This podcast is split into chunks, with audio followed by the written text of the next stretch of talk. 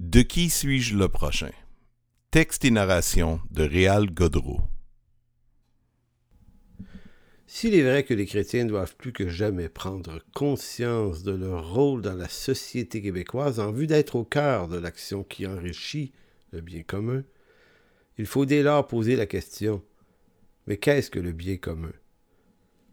Je propose la réponse de Jean-Yves Naudet, professeur émérite d'économie à la faculté de droit et de sciences politiques de l'Université d'Aix-Marseille. Le bien commun, dit-il, vise l'épanouissement intégral des personnes et des groupes qui constituent la société. Si le politique en est le responsable ultime, chacun en est responsable à son niveau et on ne peut espérer progresser vers lui que si les corps intermédiaires peuvent vraiment tenir leur place.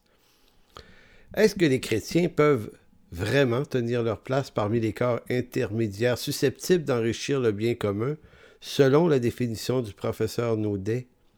Sans aucune hésitation, je dis oui. Mais à la seule condition qu'ils s'en tiennent au rôle qui est le leur, c'est-à-dire la part des chrétiens ne peut dépasser l'intention du Christ pour ce monde. Jésus est le bien commun. Lorsqu'on m'a approché pour écrire un article qui traite de la convergence entre la foi chrétienne et le bien commun, la parabole du bon samaritain m'est aussitôt venue à l'esprit.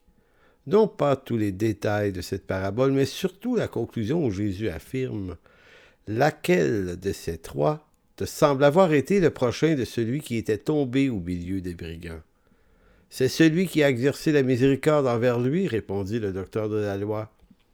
Et Jésus lui dit Va, et toi, fais de même. Remarquons que Jésus ne répond pas tout à fait à la question que lui avait posée auparavant le docteur de la loi au verset 29, et cette question était Et qui est mon prochain?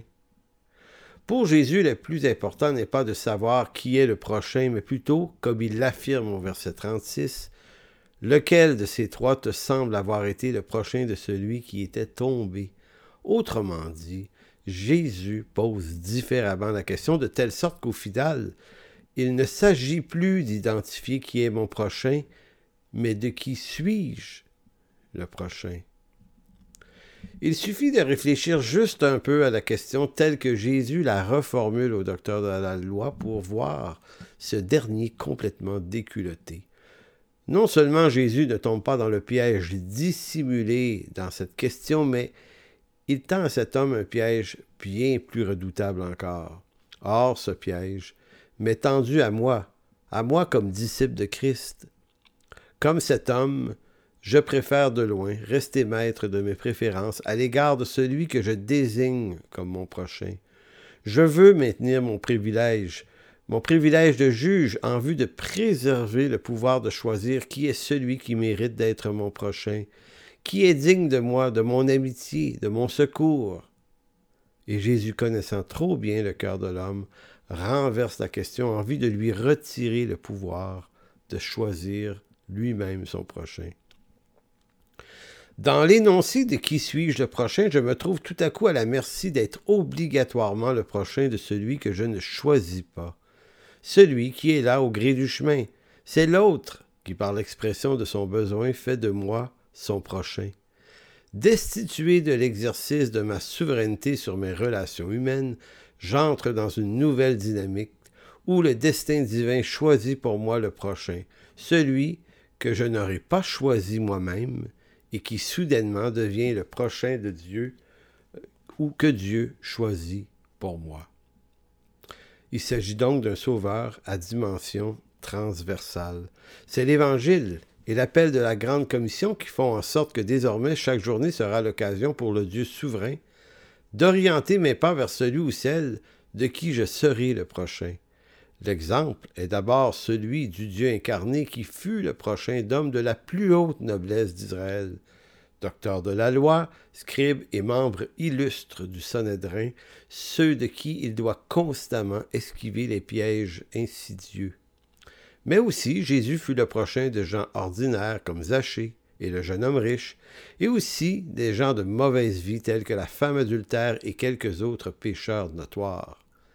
Mais ce n'est pas tout.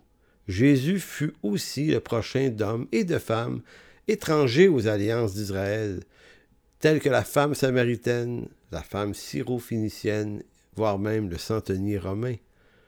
Faut-il se le rappeler? Que le monde dans lequel vit Jésus est différent du nôtre à bien des égards en ce que les gens de l'époque étaient coincés dans des classes sociales qui les gardaient captifs d'un milieu relationnel étroit. Mais Jésus, lui, traverse ces classes avec une aisance déconcertante. Après les noces de Canaan en Jean 2, on le voit. Ensuite, en Jean 3, avec le docteur d'Israël, Nicodème, puis avec la femme samaritaine en Jean 4 et un pauvre paralytique en Jean 5.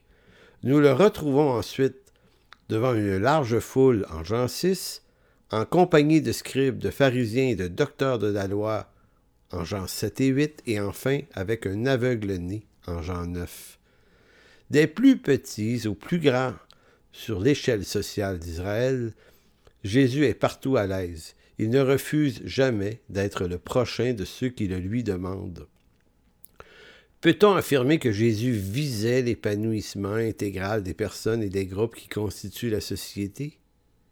Évidemment, Jésus, en sa qualité de Messie, est là en vertu d'une mission qui va bien au-delà du simple épanouissement individuel de ceux qu'il a côtoyés. Mais il faut tout de même remarquer qu'il s'est pleinement livré à ce rôle très humain d'être authentiquement présent dans la vie des gens. L'Évangile se présente comme la bonne nouvelle qui transcende les querelles raciales affectant le monde depuis Babel. Il abat les murs entre les hommes de tous les peuples pour en faire un seul peuple qui lui appartienne.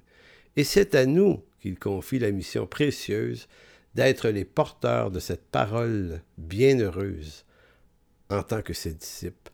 Voilà pourquoi la formation disciple ne peut se réduire qu'à la seule maîtrise de savoirs théologiques et ou à l'acquisition de meilleurs atouts en leadership. L'Évangile nous invite, voire même nous impose d'aimer les hommes de toute tribu, de toute langue, dans l'abandon total des préjugés culturels de chacun, car en Christ, tous sont invités à devenir des enfants de Dieu, des citoyens des cieux, D'ailleurs, plusieurs textes bibliques témoignent de cette intention. Il faut premièrement que la bonne nouvelle soit prêchée à toutes les nations, disait Jésus. Paul lui dira aussi l'Écriture, prévoyant que Dieu justifierait les païens par la foi, a d'avance annoncé cette bonne nouvelle à Abraham. Toutes les nations seront bénies en toi. Et Jésus de dire Allez, faites de toutes les nations des disciples les baptisant au nom du Père, du Fils et du Saint-Esprit.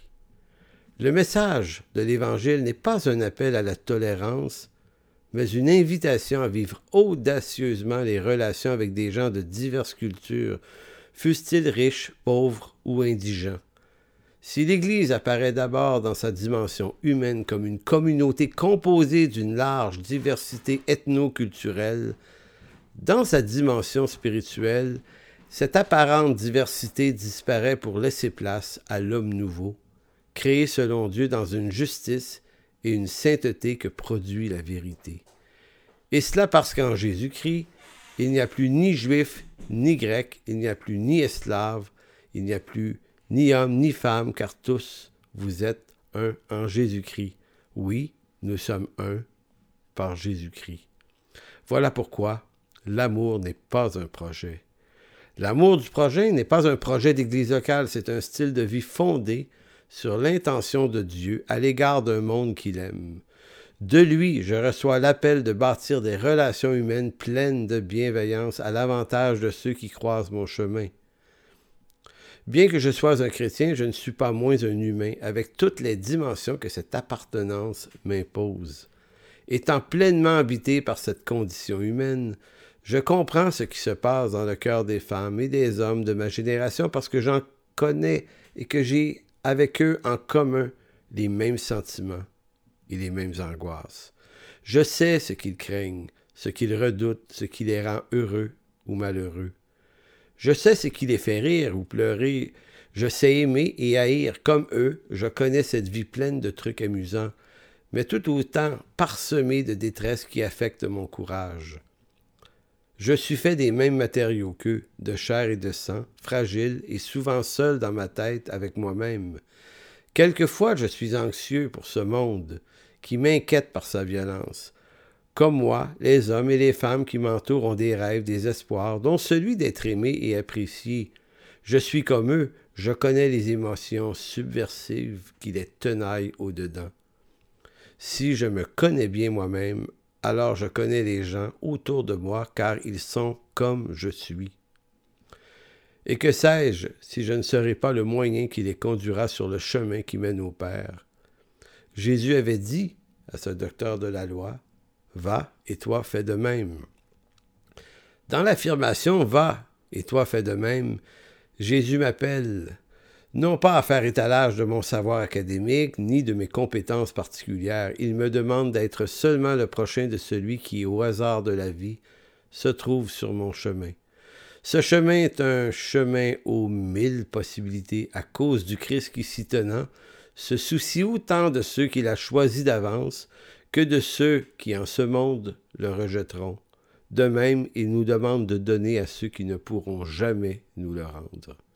En conclusion, comme le dit l'apôtre Paul, nous sommes des citoyens des saints, gens de la maison de Dieu.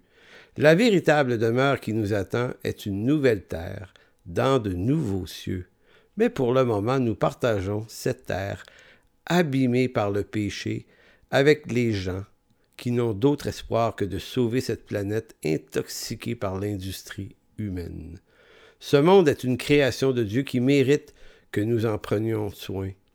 Même si les gens de ce monde ne partagent pas notre espérance éternelle, nous partageons néanmoins avec eux les mêmes villes et villages, lieux de convergence pour un bien commun qui nous rappelle la préciosité de la création de Dieu.